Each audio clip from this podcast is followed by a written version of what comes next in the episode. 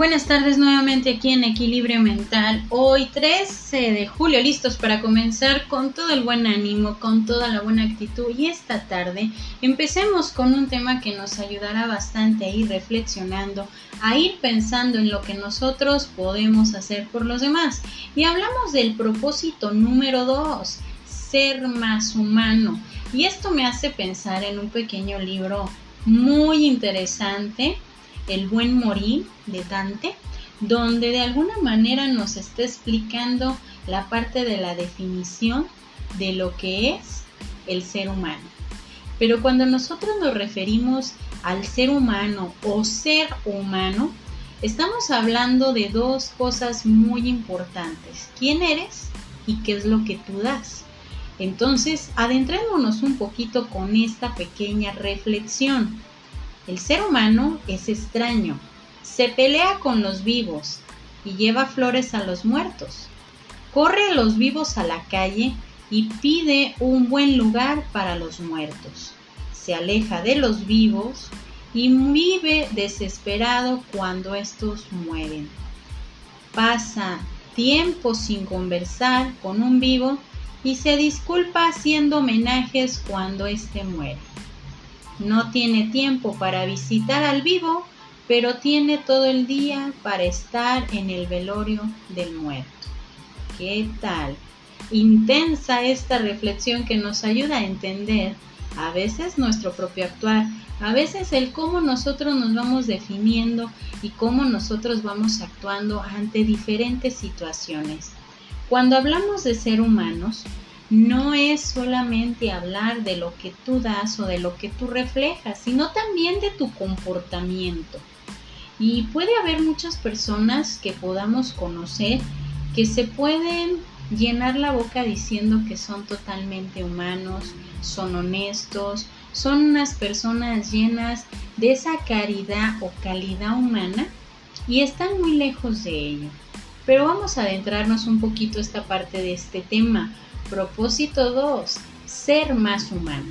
De, vez en cuando tenemos que practicar ser más o menos esta parte de la humanidad. Hay que diferenciar entre lo que es ser humano a ser humano, que parece algo como un pequeño trabalenguas, pero en sí son dos cosas muy distintas. Cuando nos referimos a la parte de la humanidad o de ser humanitario es cuando nos vamos a dar cuenta en realidad de lo que estamos formando. En nuestro propio futuro y en nuestro propio actuar, con nuestra manera de ser y de cómo representamos también lo que hemos aprendido a lo largo del tiempo.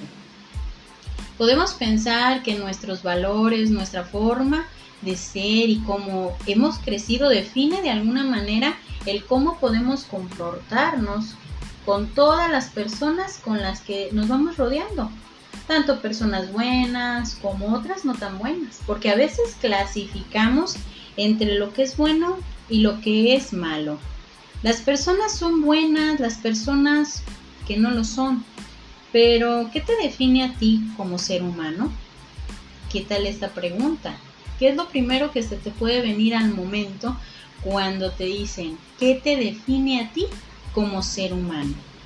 Creo que en este punto nos podemos detener un poco, adentrarnos a todo lo que hemos aprendido, lo que hemos expresado, lo que hemos hecho en nuestra vida, las acciones que se pueden definir como buenas, es decir, qué tanto has dado de ti hacia los demás, qué tanto has privado a los demás de ti mismo, pero no para dar una justificación de tu manera de ser, sino de tu forma de comportarte, de definirte en pocas palabras.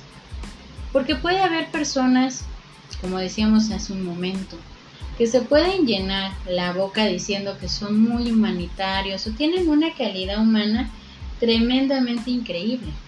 Pero resulta que en el actuar, en su forma de ser, en la manera en cómo van viviendo y sus diferentes acciones, te vas dando cuenta que realmente están muy lejos de ser humanitarios o ser humanos. Hay que diferenciar. La humanidad no tiene nada que ver con el dejarte, inclusive pisotear.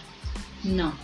Ser humanitario, ser humano, ser en esta parte darte como persona es también poner límites, es también saber cuándo es momento de saberse retirar, pero sobre todo también entender en qué momento es prudente dar inclusive la ayuda y cuándo, cuándo ya no es necesario dar esa ayuda, no porque seas malo, no porque te vayas a volver en una mala persona, sino que sencillamente dejan de necesitar esa humanidad que tú puedes dar, esa manera de entregar lo que tú puedes enseñar, lo que tú puedes otorgar, lo que tú puedes escuchar.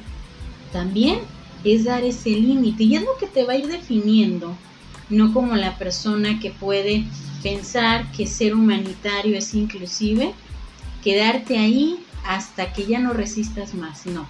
Ser humano es darte cuenta que puedes dar más, que puedes dar más, pero también puedes poner límites para poder actuar de la mejor manera. Uno de los propósitos que tenemos que ser conscientes de cómo se va actuando es práctica la humanidad, practica esa humanidad, ser nosotros para nosotros, pero también ser nosotros para los demás. Y ahí en ese punto yo me detengo, ser nosotros para nosotros, hablando de límites, hablando de lo que podemos o no tolerar, pero también ser nosotros para los demás, lo que tú crees que puedes otorgar, lo que tú puedes darle a los demás.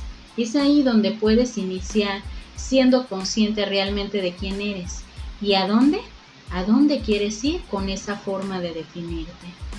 Entonces, la clave y ese propósito es sencillo.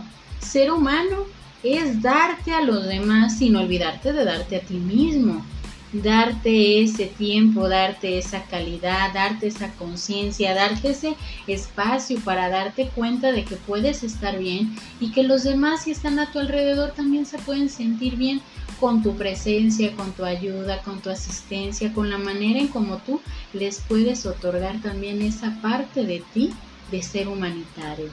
Entonces, esta tarde me despido con esta frase de Butch Espinosa. La actividad más alta que un ser humano puede conseguir es aprender para entender, porque entender es ser libre.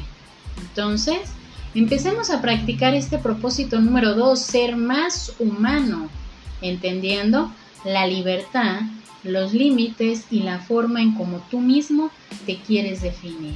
Yo soy Evangelina Ábalos, esto es Equilibrio Mental, esperando que esta tarde la disfrutes y que empecemos a ser conscientes de ser humanitarios con nosotros y con los que nos rodean. Bonita tarde para todos.